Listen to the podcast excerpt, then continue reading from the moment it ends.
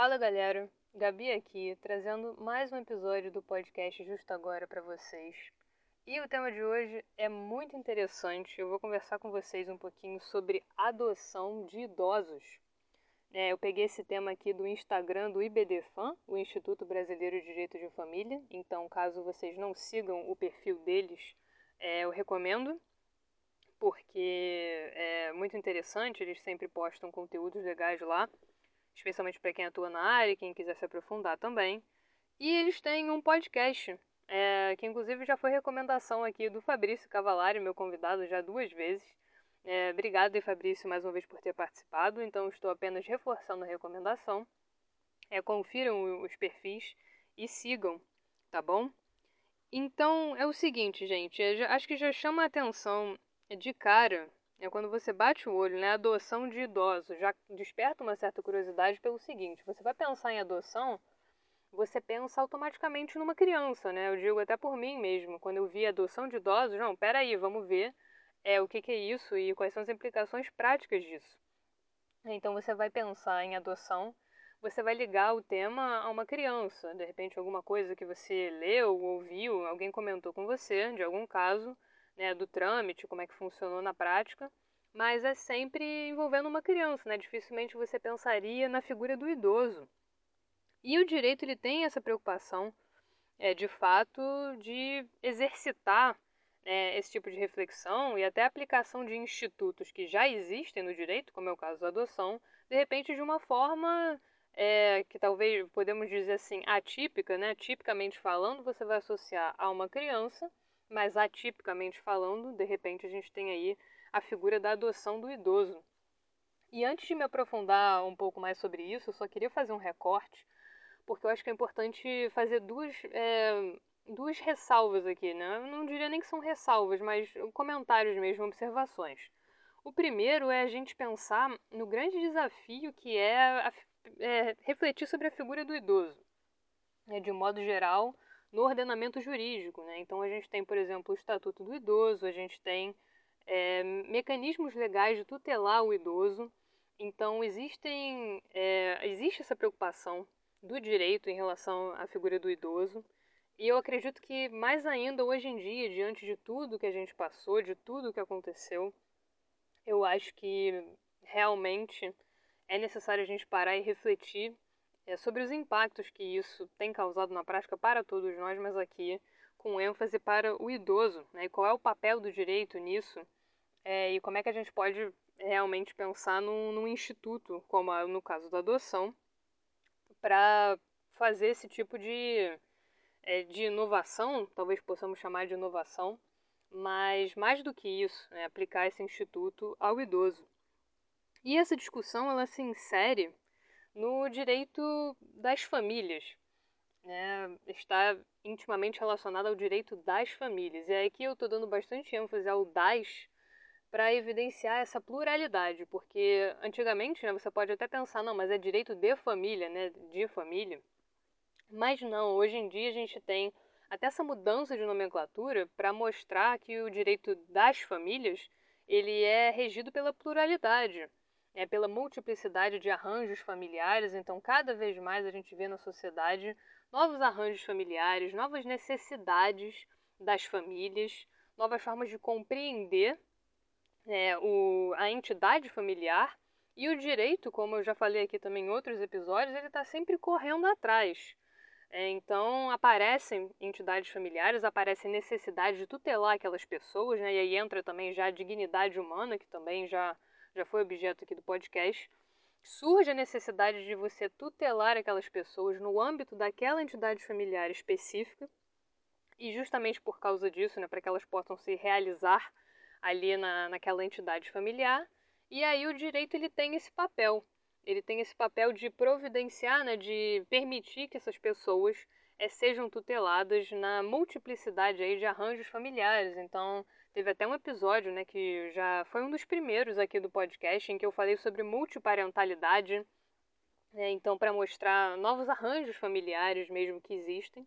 E o direito está aqui tutelando é, esses arranjos. E a questão do afeto, né, o princípio da, da afetividade, é muito importante. A gente pensar que o afeto é, vai unir é, essas pessoas na entidade familiar e a preocupação do direito, mais uma vez, né, reforço, é proteger mesmo, é tutelar, que a gente chama né, no jargão, é, essas entidades familiares para que essas pessoas possam se realizar, né, ter aquela realização pessoal, né, os direitos da personalidade, aí entra, né, direito da personalidade, a dignidade humana dessas pessoas, que é o valor máximo, né, a dignidade humana é o valor máximo aí do ordenamento jurídico brasileiro, então, essa questão toda de a possibilidade jurídica, por exemplo, né, pensando aqui, de adotar um idoso, ela se insere nesse contexto que eu estou colocando para vocês. Então, eu peguei aqui né, dois materiais, né, vou deixar aqui nas referências para vocês, mas um é uma notícia, na verdade, é que vai falar sobre adoção de idosos e vai tratar da viabilidade jurídica e dizer que, olha, realmente é um desafio é pensar nesse tema e que esse tema ele já é aí objeto de realmente discussões, né? Então existem no poder legislativo algumas propostas para dar mais apoio e qualidade de vida aos idosos é, e os idosos institucionalizados por meio da adoção, tá? Então esse material aqui do IBDFAM ele vai falar desses projetos de lei é, então, os projetos visam aí alterar o Estatuto do Idoso e até o ECA, né, o Estatuto da Criança e do Adolescente, para prever essa possibilidade. Mas aí, como eu coloquei para vocês, né, a situação é a seguinte: a viabilidade jurídica disso, né? Como é que a gente vai pensar em adoção? É, como eu coloquei para vocês, né, você já pensa na figura de uma criança. Como é que a gente vai pensar num idoso? E eu acho que o ponto central aqui da gente analisar é a questão da filiação. Porque a adoção, ela está diretamente ligada à questão da filiação. Então, uma vez que você adota uma criança, né, pensando aqui no caso da criança, você vai ter um vínculo com ela, um vínculo de filiação. E aí, será que essa lógica, né, será que a gente poderia aplicar isso ao idoso? É, então, fora que a gente tem, né, legalmente falando, é, vários vários requisitos que devem ser seguidos, enfim, é um processo, né? tem trâmites legais. Então, como pensar, como repensar de repente um instituto né, da adoção para aplicá-lo aos idosos? Né? E aí eu queria fazer mais um destaque aqui, porque eu estudando e vendo aqui o assunto para trazer para vocês, eu selecionei um outro artigo. Isso aqui é um artigo, né, um outro material da Patrícia Novaes Calmon e ela vai falar sobre senexão. Senexão, né, o título do artigo, inclusive, é Senexão, um novo instituto de direito das famílias. Então ela vai trazer aqui a senexão. E a senexão, ela seria um instituto, né, para a gente aí pensar, que andaria, digamos assim, de mãos dadas com a adoção, mas seria um pouco diferente e talvez adequado né, para a gente pensar aí para a figura dos idosos. Então, né, palavras aqui do artigo, né, a senexão seria colocação de uma pessoa idosa em um lar substituto, sem mudança em seu estado de filiação, sendo o ato irrevogável e com registro no cartório de registro de pessoas em livro próprio. Então você observa aqui, né, você ouvinte, que a senexão ela teria por preocupação a tutela desse idoso, né? Então você vai colocar essa pessoa idosa num lar substituto, mas sem mudança do seu estado de filiação, né? Então diferente do que acontece com a adoção. Então talvez seria é, um conceito aí, né? Um instituto para a gente pensar. E aí esse, anexão, né? Ela fala aqui especificamente, ela está lá no projeto de lei número 105 de 2020.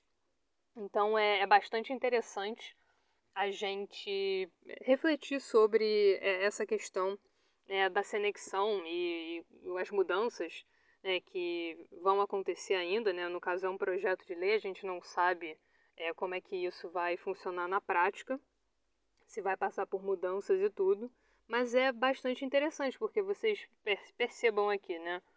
Que caminha com a adoção ali de mãos dadas, mas talvez seria uma literalmente a adoção de idosos, talvez fosse a própria senexão, né? E aí ela continua, explica, né, que na senexão a gente vai ter é, o idoso, que é o senectado, e a pessoa receptora desse idoso seria a senectora. E aí o senectado teria direito né, de ser recebido voluntariamente como membro da família do senector na qualidade de parente sócio-afetivo E aí é muito interessante isso aqui, né? Porque, mais uma vez, quando a gente pensa em socioafetividade, a gente pensa mais uma vez em filiação, né? Então, talvez você já tenha ouvido falar em paternidade ou mesmo maternidade socioafetiva. Então, a socioafetividade, ela está ligada por natureza à filiação. Mas aqui vocês observem que não, que a socioafetividade não está ligada diretamente à filiação. Ela está ligada mesmo a essa ideia de proteção do idoso, né, dele poder ser recebido ali num lar e ter os seus direitos tutelados. Então a gente pode até pensar, nossa, será que esse projeto de lei ele está é, trazendo uma nova interpretação para o termo socioafetividade?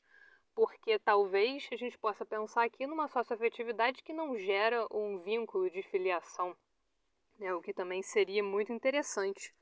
Mas é, vocês verificam realmente que é um tema bastante complexo, né? A gente tem aqui os projetos de lei né, tramitando, a gente tem no ordenamento jurídico essa necessidade é de repensar os institutos, até porque surgem novas aplicações, e eu já falei isso com vocês algumas vezes quando eu trouxe temas ligados à tecnologia, né, como seria é, realmente para a gente pensar questões da tecnologia que não estão regulamentadas na lei.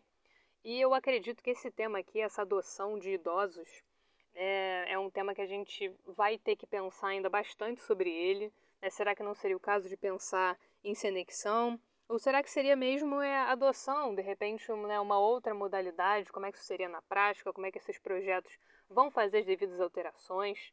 Né? E como é que a gente vai se comportar diante de um instituto que talvez passe, como eu falei, é, para o idoso, né, seja aplicado também ao idoso, de repente de uma forma atípica, possamos dizer assim, né, para uma criança, é, você pensa em adoção típica, entre aspas, e para o idoso seria uma adoção atípica aí, com peculiaridades.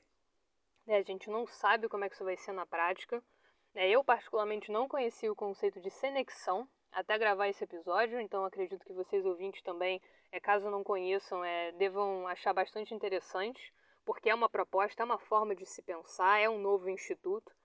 E o direito ele é por natureza inovador. É, várias situações vão aparecer o tempo todo. E isso, né, como eu falei, aconteceu já no direito das famílias, né? Então aparecem novas famílias, aparecem novas necessidades, novos problemas, infelizmente, decorrentes dessas novidades, e nós não temos o que fazer, né? O direito a não ser tutelar, a não ser inovar, a não ser repensar, refletir, seja criando um novo instituto, seja adaptando um instituto que já existe para uma necessidade nova. Enfim, as possibilidades são infinitas, né? E eu queria trazer para vocês apenas um recorte, é, nada aprofundado sobre o tema, claro, é, até porque a complexidade, né, do ponto de vista legal, né, dos dispositivos, da, dos projetos, é bastante grande, né? Então, é uma complexidade evidente. Mas espero que vocês tenham gostado desse tema, que possam refletir sobre as necessidades do idoso, é, sobre tudo né, pelo que a gente passou e o que ainda está por vir na vida dessas pessoas. Né? Então, será que é uma forma de proteger o idoso nessa ideia de família substituta?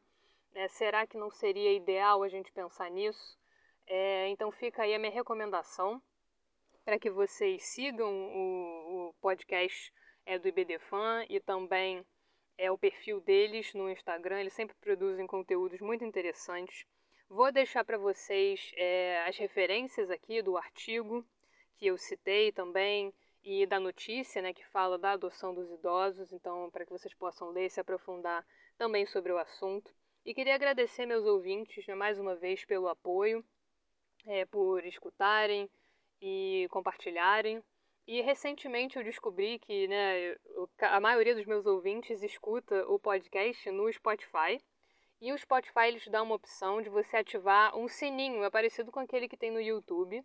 Então, caso vocês queiram, é, basta ativar o sininho de notificações e aí quando sair um episódio meu, assim que ele for é, lá para a nuvem, né? Aí entra o direito digital já. Quando ele entrar lá na nuvem, já estiver disponível no Spotify, vocês vão receber uma notificação e já vão poder escutar.